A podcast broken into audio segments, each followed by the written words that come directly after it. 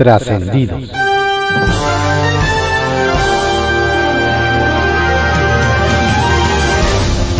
Continuamos con la audiosíntesis informativa de Adrián Ojeda Román, correspondiente a hoy, viernes 18 de marzo de 2022.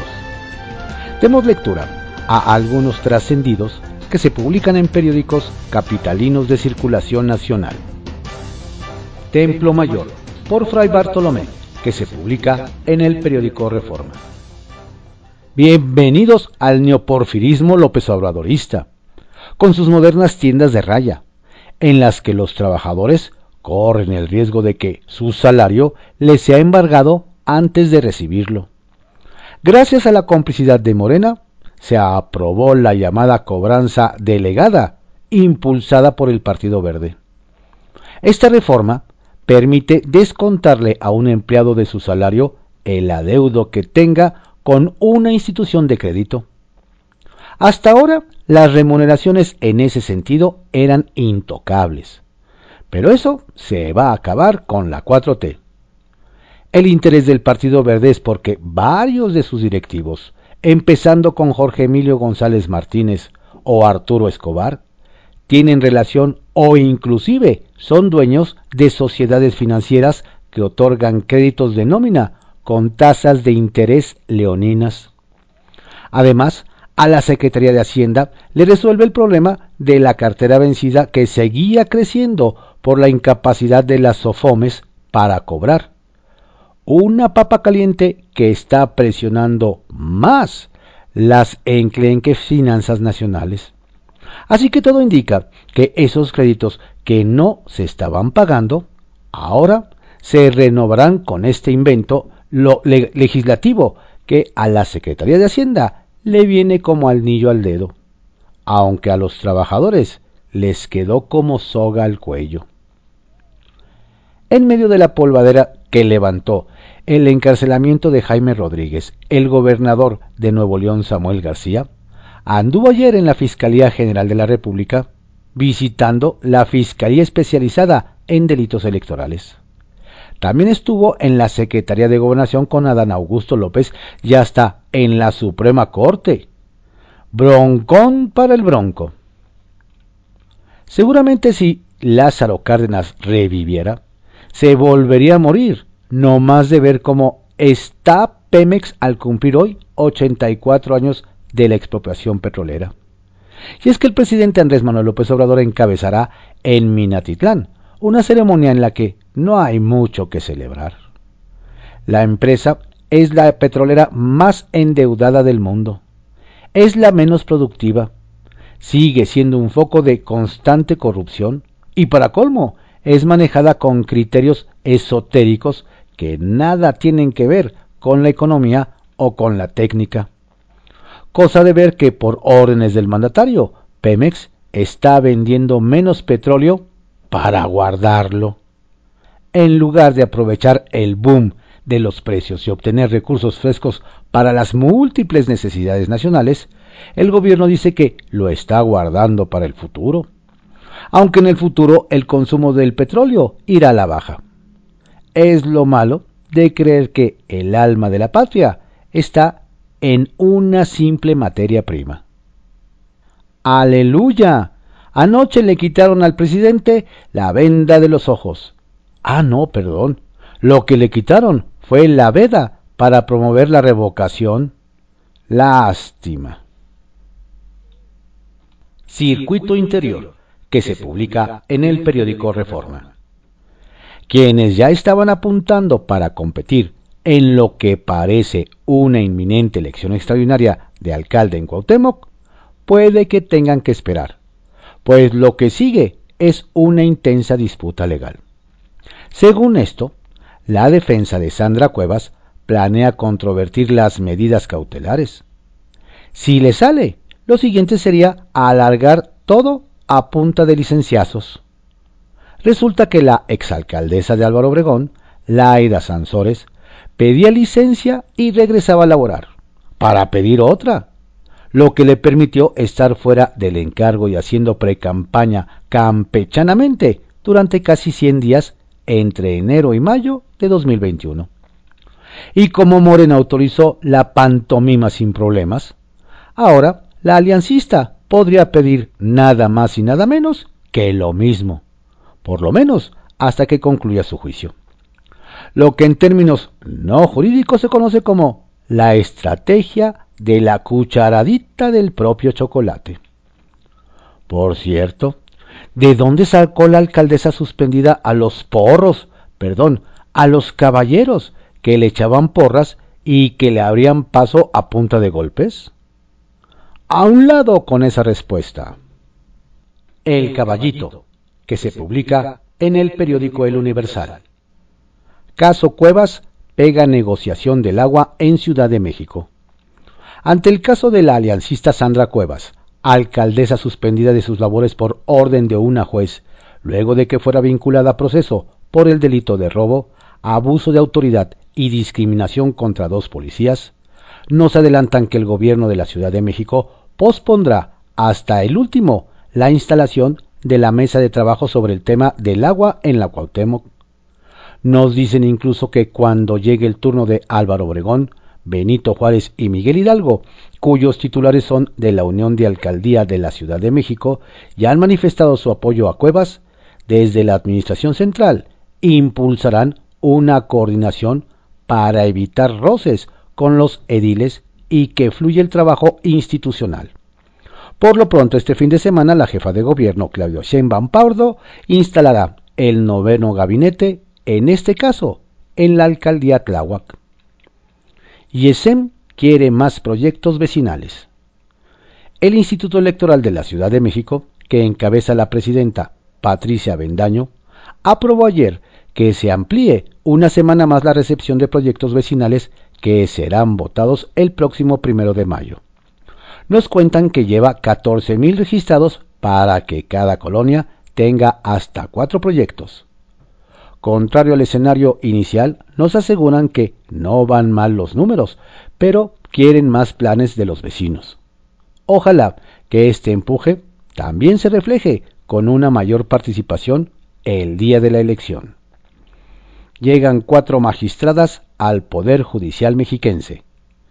El Congreso mexiquense aprobó por unanimidad el nombramiento de cuatro magistradas del Tribunal Superior de Justicia del Estado de México, en materia penal y civil respectivamente, por un periodo de 15 años. Se trata de Maribel Bautista Paredes, María Ledit Becerril García, Norma Angélica Delgado Chávez y María Rosalba Briceño Alvarado. El acuerdo a la legislatura local fue presentado por el magistrado Ricardo Alfredo Sodi Cuellar, presidente del Tribunal Superior de Justicia del Estado de México, y nos recuerdan que fue una convocatoria exclusivamente para mujeres, pues el presidente del tribunal quiere acelerar el equilibrio en la composición por género, que es de 60% de hombres y 40% de mujeres.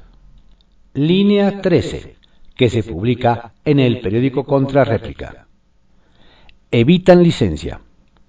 Con una asistencia de 22 diputadas y diputados, la sesión del Congreso de la Ciudad de México fue suspendida por falta de quórum ante la ausencia del grupo parlamentario de Morena.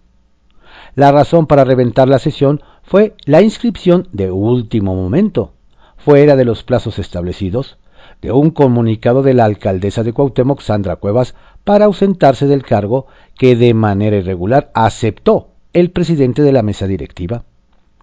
Ante ello, el PAN acusó a Morena de aplicar una estrategia ilegal para no atender la decisión de la alcaldesa para ausentarse del cargo. La diputada Marta Ávila, coordinadora de Morena en el Congreso de la ciudad, señaló que la suspensión de la sesión prevista para este jueves se debió a que no llegaron diputados de diversas fracciones y no solo de Morena. Destacó que el legislativo local se integra por 66 personas legisladoras, por lo que la ausencia no solo fue de Morena, sino también de otros grupos parlamentarios. Por su parte, en conferencia de prensa, su grupo parlamentario justificó la ausencia de las y los legisladores debido a un reporte de posibles manifestaciones violentas que pretendían llevarse a cabo en el exterior del recinto legislativo.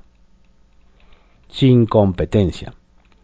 Ninguna autoridad está facultada para remover del cargo a un alcalde, como lo hizo la jueza Elma Mauri Carballo, con Sandra Cuevas, alcaldesa de Cuauhtémoc. Así lo consideró la presidenta del PRD en la Ciudad de México, Nora Arias Contreras, quien aseguró que esa competencia solo le corresponde al Congreso Capitalino. Esto al acudir en apoyo a Sandra en el reclusorio norte donde compareció y fue vinculada a proceso. También asistieron el presidente del PAN capitalino, Andrés Ataide, así como las y los integrantes de la UNA CDMX, quienes dejaron en claro que la Alianza por la Ciudad de México se mantiene firme. Firman convenio. En medio de la crisis por el cruce de declaraciones entre el INE y Morena por la consulta de revocación de mandato, el gobierno de la ciudad y el INE acordaron el uso de espacios en las 16 alcaldías para realizar prácticas, la instalación de casillas y el préstamo de espacios para promover ese ejercicio de participación ciudadana previsto a realizarse el próximo 10 de abril. El convenio firmado entre ambas instituciones establece que el gobierno local realizará promoción sobre requisitos para obtener la credencial de lector y la ubicación de los módulos donde realizar el trámite kiosco, que se publica en el periódico El Universal. Acusa obispo golpe de Estado con revocación de mandato. Nos cuentan desde Guerrero que el obispo de la diócesis de Chilpancingo, Chilapa, Salvador Rangel Mendoza, no se anduvo por las ramas con respecto al tema de la consulta ciudadana de revocación de mandato que se realizará el próximo 10 de abril y sin empacho suspendió momentáneamente los rezos cuaresmales para acusar que el presidente Andrés Manuel López Obrador utilizará el ejercicio para dar un golpe de Estado democrático, mediante el cual se mantendrá en el poder. Don Salvador, según nos dicen, se posicionó en contra de la consulta y señaló que además de costosa, tiene detrás oscuras intenciones del presidente. ¿Será que don Salvador le dio al clavo o simplemente calienta ánimos rumbo al Via Crucis del Viernes Santo? ¿Promoción machista o engaño? Desde Hidalgo nos platican que Morena está acusando guerra sucia en la elección a gobernador, luego de que aparecieron algunos panfletos con la imagen de su precandidato Julio Menchaca, donde se promociona su imagen junto a la frase para que ninguna mujer nos diga qué hacer, lo que entre algunos causó indignación pero también reacciones de apoyo de algunos colectivos, quienes respaldaron al morenista. Lo interesante, nos añaden, es que entre el debate por la veracidad del material, la líder estatal guinda Sandra Ordóñez citó a los medios y fue más allá al señalar no solo guerra sucia, sino que acusó directamente al PRI de estar atrás, mientras que don Julio prefirió no tocar el tema directamente. Ya siente la época electoral. Priistas blanditos como algodón.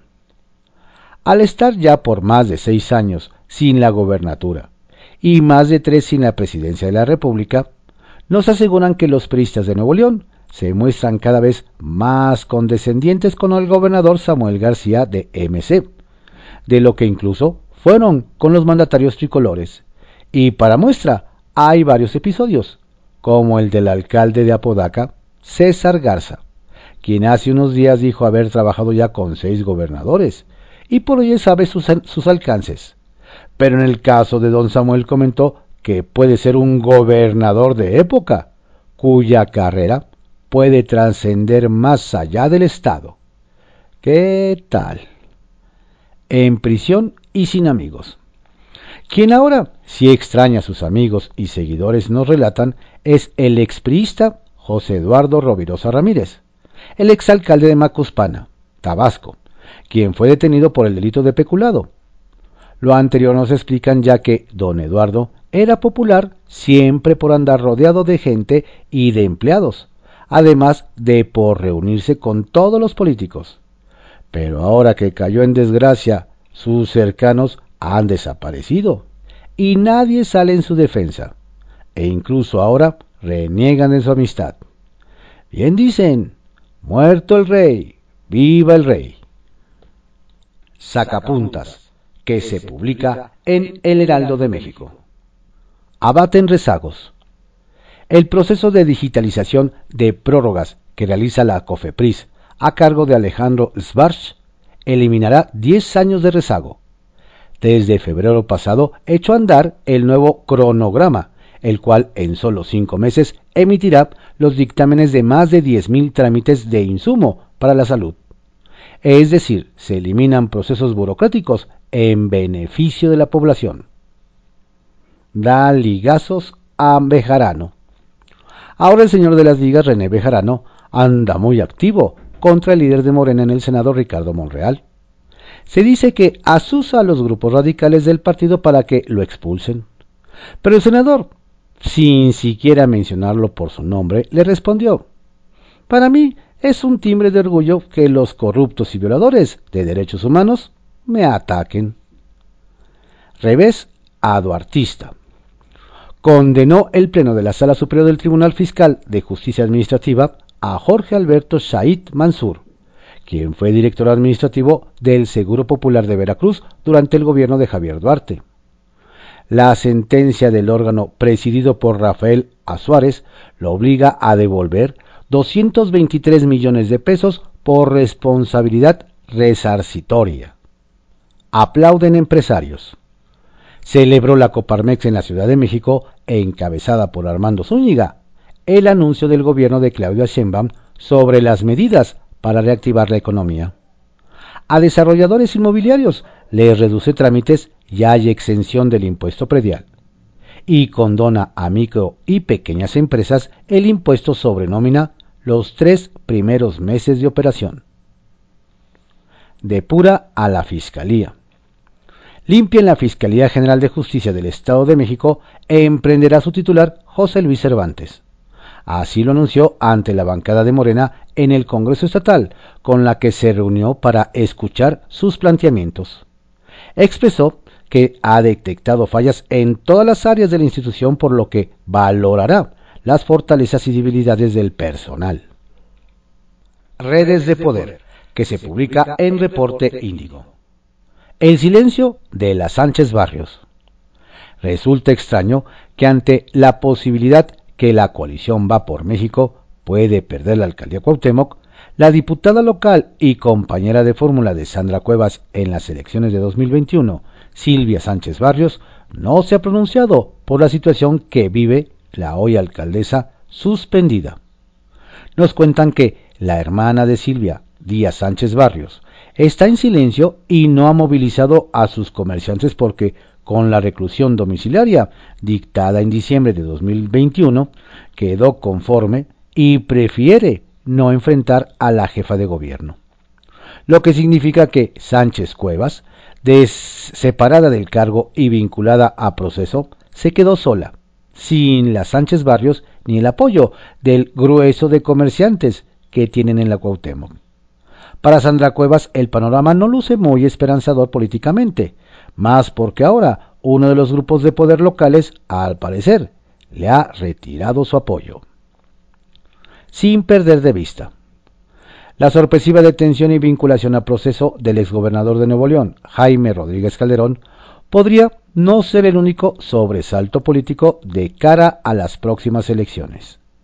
Y es que nos comentan que tanto a nivel local como nacional, a través de la Unidad de Inteligencia Financiera, se han seguido muy de cerca el armado de un expediente en contra de un exgobernador férreo opositor al gobierno federal hasta el último día de su mandato, y que dicen ya tiene algunos meses fuera del país.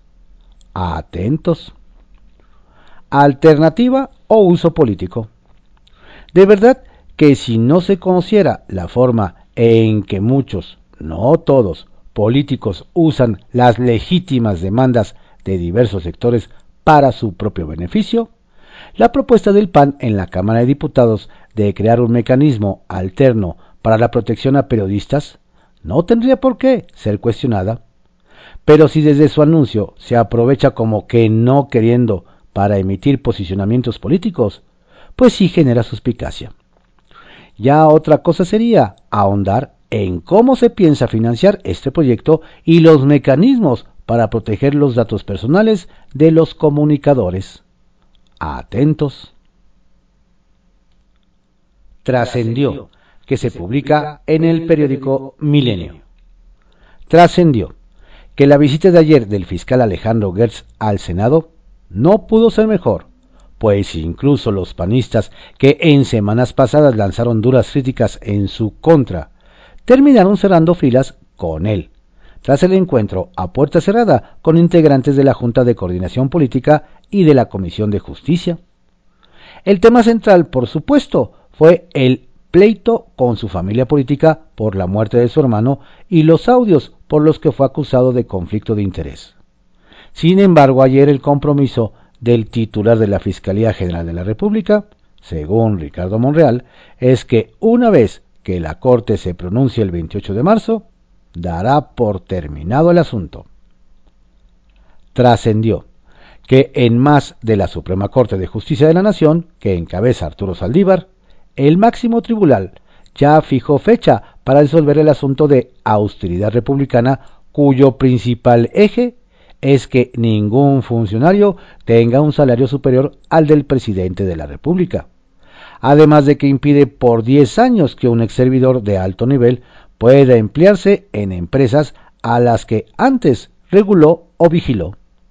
El debate será el 4 de abril y para evitar filtraciones, el propio ministro presidente ordenó que desde el lunes 28 de marzo el proyecto se haga público trascendió que este viernes hace su debut público el nuevo líder del sindicato de Pemex, Ricardo Aldana, en la ceremonia para conmemorar la expropiación petrolera en Minatitlán, Veracruz.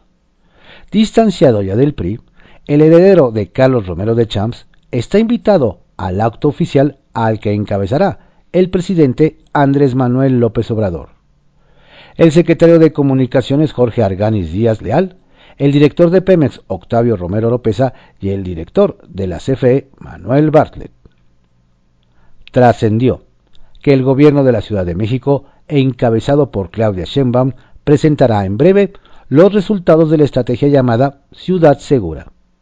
El jefe de la policía, Omar García Harfuch, será el encargado de dar a conocer los avances de estas acciones que han permitido bajar los índices de criminalidad en diversas demarcaciones a partir de un nuevo paradigma basado en inteligencia, fortalecimiento policial, cercanía ciudadana y servicio de carrera.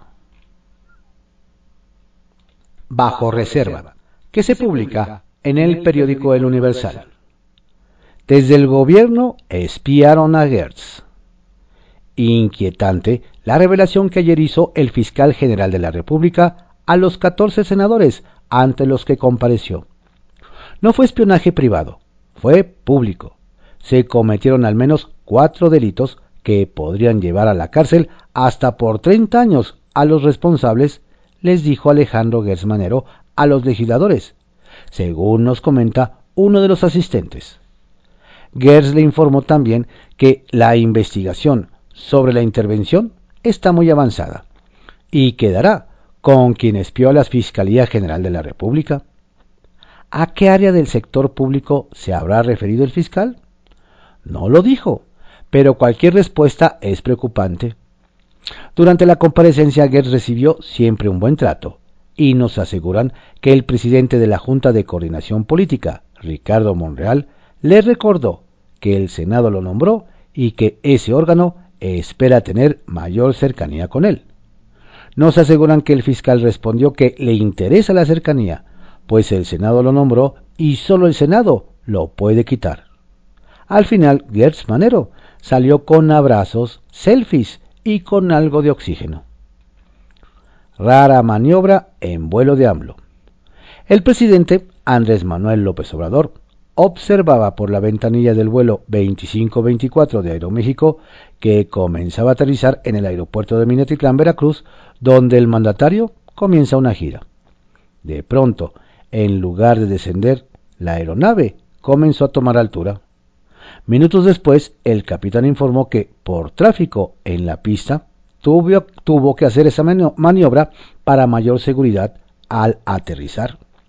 Lo curioso es que a esa terminal aérea solo llega un vuelo por la tarde y que cerca de la pista solo había una aeronave de la Fuerza Aérea Mexicana. ¿Y el tráfico? Odios ponen en riesgo reformas.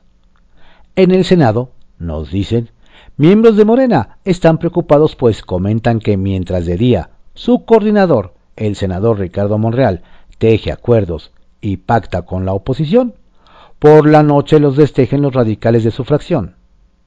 Nos dicen que las frecuentes mofas de Antares Vázquez y las descalificaciones de otros, como César Cravioto, quienes exigen un trato hostil a panistas y priistas, acabarán por perjudicar más al presidente López Obrador que a los opositores.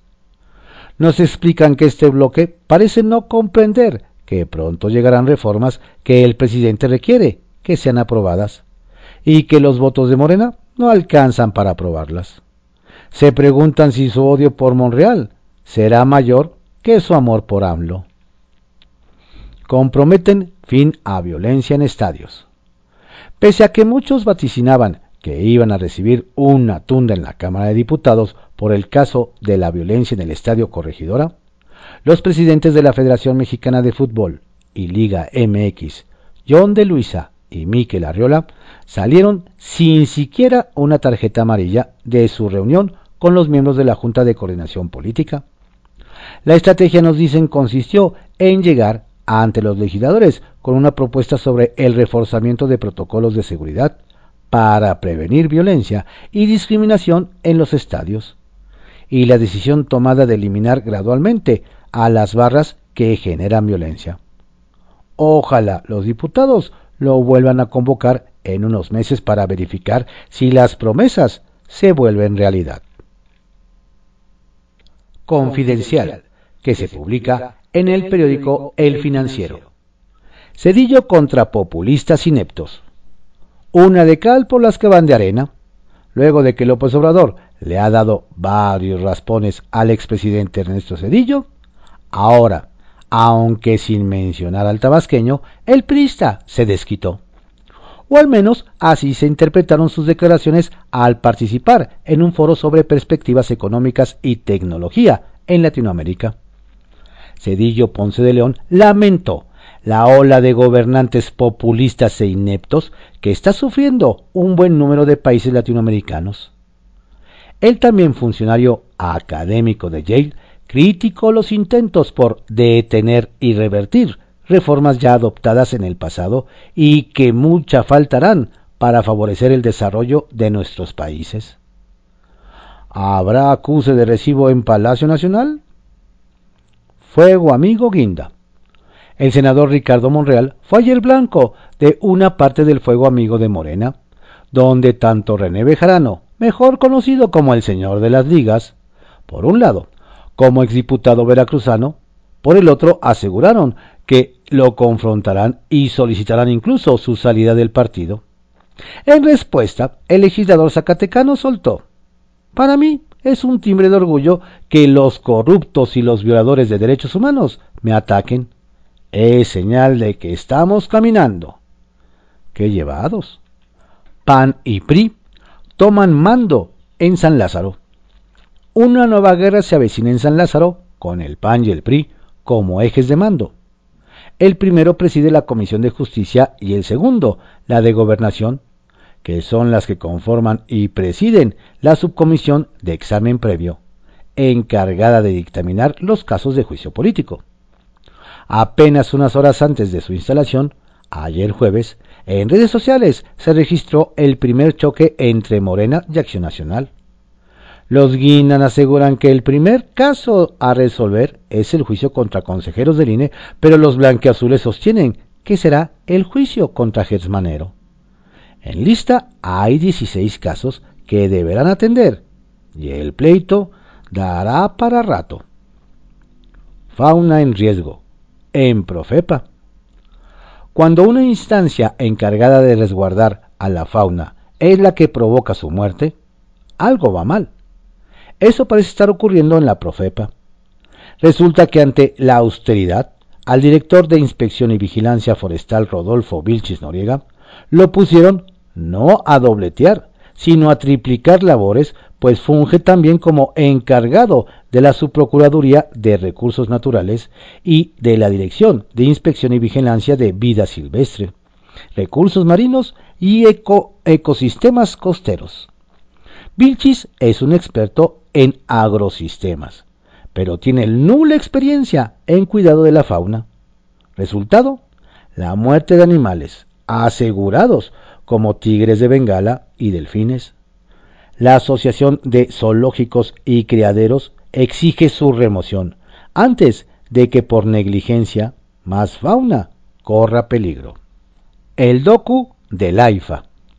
La ceremonia de inauguración del AIFA casi será como la fiesta de 15 años del presidente con los militares como sus chambelanes. Ya hasta tendrá su propia película el productor Epigmenio Ibarra, afina la 4T, estrenará el documental sobre la obra insignia del mandatario, la cual consideró como una epopeya del pueblo uniformado. Sí, sí, sí, lo que diga. Pero ¿quién pompó? Porque eso de que lo hizo por amor a México está por verse. Atender a los pobres. Yo siempre recibí a los pobres, a los olvidados, a los desprotegidos, a los que nadie defendía y nadie respetaba. Nunca recibía a los grandes despachos ni a los grandes abogados. Yo recibía a esa gente a la que nadie recibía. Y es lo que sigo haciendo ahora. No, no es un discurso de López Obrador. Son las palabras del presidente de la Suprema Corte de Justicia de la Nación, Arturo Saldívar, cuando habló del por qué recibió al fiscal Alejandro Gertz para hablar de su caso. O el ministro se equivocó de persona para concretar el ejemplo, o la retórica populista se está empezando a apoderar del máximo tribunal.